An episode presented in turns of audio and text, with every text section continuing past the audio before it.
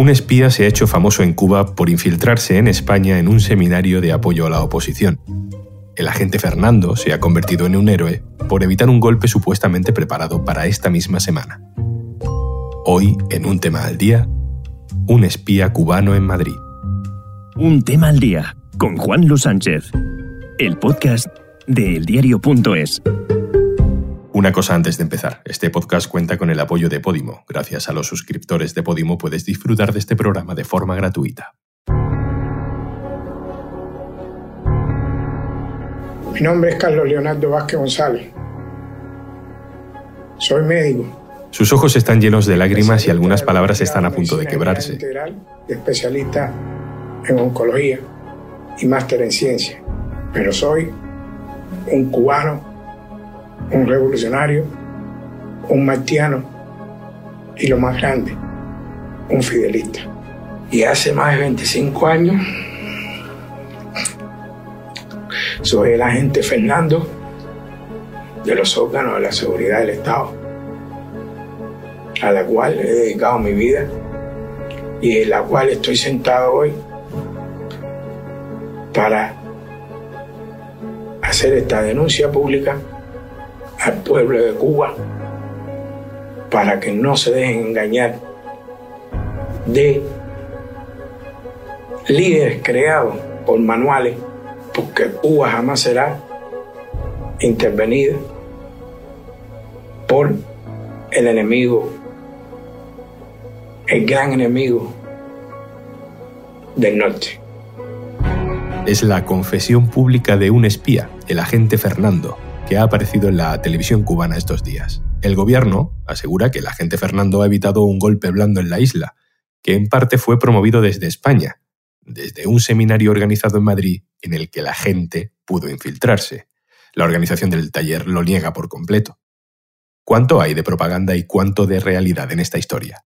Tiene los detalles mi compañero Javier Biosca. Hola Javi. Hola Juanlu, ¿qué tal? Vamos a ver si intentamos comprender quién es ¿Quién es este agente Fernando, Javi? Pues a ver, el agente Fernando es el nombre en clave que dice tener el médico Carlos Leandro Vázquez González dentro de los servicios de inteligencia cubanos. ¿no?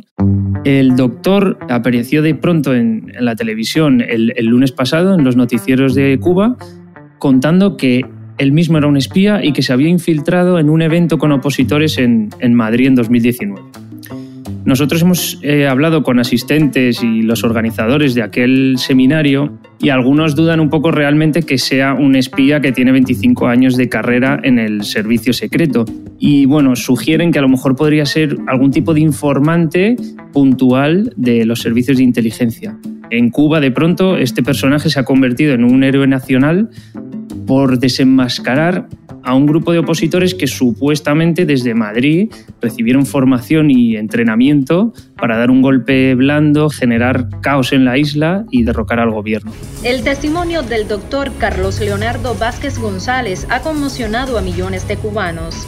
Este agente encubierto de los órganos de la seguridad del Estado mantuvo vínculos con elementos contrarrevolucionarios por más de dos décadas para impedir la materialización de acciones desestabilizadoras y enfrentar la subversión política en el país. Este médico espía está apareciendo estos días en los platos de televisión cubanos, con su bata de médico con la que también ha recibido un homenaje público en el Instituto Nacional de Oncología y Radiobiología, que es donde trabaja, por su trabajo como infiltrado. Ha recibido reconocimientos, ha aparecido en varios medios de comunicación. ¿Por qué un espía aparece de pronto así, desvelando su identidad y tirando por la borda su carrera como agente? Pues sí, es curioso porque los servicios secretos cubanos tenían esta información desde 2019, bueno, desde el momento en que se celebra el seminario e incluso de antes de que se celebrase.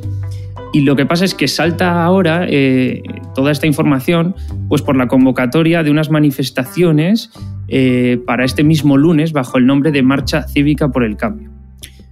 ¿Qué pasa? Que uno de los convocantes de esas manifestaciones es el dramaturgo Junior García Aguilera, que precisamente estuvo en ese seminario de Madrid. Entonces lo que ahora está intentando hacer el gobierno cubano es retratar a Junior García Aguilera como un agente de Estados Unidos para llevar a cabo esa contrarrevolución y para ello el taller es un elemento fundamental. ¿no? Según su narrativa, ese taller pues, fue realmente un curso de entrenamiento para generar el caos en la isla. Pero no es más que el enfrentamiento que se está buscando del pueblo de Cuba con las Fuerzas Armadas Revolucionarias, provocar el caos en el país, provocar este enfrentamiento y con eso dar paso a crear un clima de imágenes por las redes de que este país es ingobernable y que necesita ser intervenido con todas sus campañas para la intervención de Cuba. Este médico agente infiltrado cuenta que durante años utilizó su profesión como médico para acercarse a los opositores en Cuba y empezar a desarrollar su agenda de contactos. Claro que mi profesión de médico me sirvió para que se me abrieran las puertas dentro de la disidencia en Cuba. La ética moral y profesional de, de los médicos cubanos es bien exclusiva y estos personajes de la disidencia demandan de atención médica. Y yo te podría citar ejemplos durante estos 25 años de líderes de la oposición o disidentes contrarrevolucionarios que yo he atendido su estado de salud. Ahora seguimos. Hola, perdona que te interrumpa, pero te voy a contar algo que te va a interesar como oyente de podcast. Seguro que estás disfrutando de Al Día, que ha contado con la colaboración de Podimo, la plataforma de podcast y audiolibros con el mayor catálogo de contenido en audio en español. Por ser oyente de este podcast, te ofrecemos 45 días de suscripción gratuita a Podimo para que descubras más de 3.000 podcasts originales y más de 2.500 audiolibros en español. Entra en podimo.es barra al día y date de alta de forma totalmente gratuita. Y llegamos a una de las claves, Javi. ¿Cómo se infiltró en ese acto de Madrid? Pues aquí coinciden las versiones tanto de que la gente ha dado en televisión como de las organizadoras. ¿no? Carlos Leonardo Vázquez González, que es el espía, aprovechó su trabajo como médico para conocer a opositores, como bien decías. Uno de esos opositores es Manuel Cuesta Morúa, que es un histórico de la disidencia desde hace décadas. Las organizadoras tenían total confianza en Manuel Cuesta Morúa y fue este quien les presentó a Carlos el espía y lo presentó como, mira, este es mi médico, es de total confianza y quizá pueda ser interesante para el proyecto. Las académicas, en, en uno de los viajes a Cuba que realizaron, fueron a casa de este médico, le entrevistaron y al parecer pues Carlos expresó un poco sus quejas sobre el servicio de salud, eh, sus arbitrariedades, corrupciones y demás, ¿no? Y al ser un sector tan importante para el gobierno cubano, consideraron que sería interesante invitarlo a su seminario de Madrid. Así explicaba el agente cubano aquel encuentro. Nos sentamos como en familia, los cuadros, nos sentamos a conversar y ahí fue que surge la idea de este cuarto taller que se iba a celebrar en, en, algún momento, que era Cambios para Cuba, el papel de las Fuerzas Armadas Revolucionarias en un proceso de transición. Ese seminario se celebró en Madrid, en la sede de una universidad americana que se llama la St. Louis University, los días 12 y 13 de septiembre de 2019, y el nombre era Diálogos sobre Cuba. Según el programa de, de estas jornadas, el objetivo de, del seminario era realizar como un intercambio de ideas sobre el futuro político de Cuba y con un énfasis especial en el rol de las Fuerzas Armadas. Como conferenciantes y ponentes solo participaron académicos universitarios y el invitado estrella fue Felipe González, el expresidente que según cuentan los asistentes, pues se limitó a contar un poco batallitas de su relación con Fidel, cómo le pedía que tenía que cambiar y, y, demás cosas. Como asistentes estuvo el grupo de cubanos que invitó la organización y el evento también estaba abierto a alumnos de la universidad. ¿Y quién organiza este seminario que dice el gobierno cubano que es la prueba de que allí se formó a opositores para provocar el caos en, en el régimen cubano? Eso es un punto importante, ¿no? Y es que la iniciativa parte de dos académicas especializadas en temas de seguridad y defensa en América Latina y especialmente eh, se enfocan en el rol de las Fuerzas Armadas en procesos de transición. Entonces estas dos académicas, que se llaman Ruth Diamint y Laura Tedesco, pues valoran la posibilidad de que se produzcan cambios políticos en Cuba en los próximos años. Entonces empiezan a estudiar la situación en la isla y comienzan un proyecto de investigación académico que titulan Tiempos de cambios y rol de las Fuerzas Armadas en Cuba. Así me lo explicaba Laura Tedesco. La idea era analizar, debatir con algunos actores cubanos en un escenario que en algún momento se puede llegar a dar en Cuba, que es el escenario de una transición, un cambio político, y entonces cómo estos actores políticos que son tan importantes van a modificar su rol, su posición en la sociedad y en el gobierno. Las Fuerzas Armadas Revolucionarias Cubanas son un actor económico fundamental en Cuba.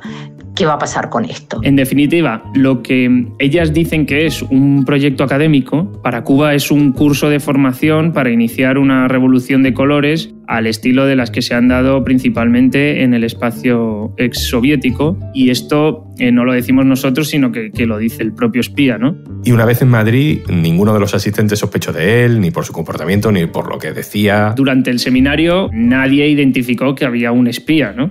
Lo que pasa que ahora, echando un poco la, vista atrás, pues sí que hay algunos que dicen que su comportamiento era eh, algo sospechoso, por así decirlo. El espía pasó la mayor parte del tiempo en silencio y sacando fotos, algo que, bueno, dice, dice el opositor que incluso generó algunas bromas dentro del grupo del seminario. Vamos a escuchar la impresión que recibió Rafael Martínez, que es catedrático de la Universidad de Barcelona y experto en relaciones cívico-militares, y que fue uno de los ponentes en el taller. No recuerdo ninguna de sus intervenciones, no recuerdo que destacase por nada, sí que recuerdo que la gente joven desconfiaba de él. En algún momento llegaron a decir, es que es muy probable que incluso el régimen aquí haya podido colocar a alguien de los suyos para que, mm, para que luego lo cuente todo y como siempre lo desvirtúe. Nadie demostró nada y nadie probó nada, pero sí que es verdad que ese tipo de comentarios se hicieron. ¿Y ahora qué, Javi? ¿Qué ha pasado eh, con toda la supuesta manifestación que se iba a organizar, el grupo de opositores eh, que estaba organizando un golpe blando? ¿En qué ha quedado todo esto? Como era de esperar, el gobierno cubano ha prohibido la marcha por considerarla una provocación subversiva organizada y financiada por Estados Unidos.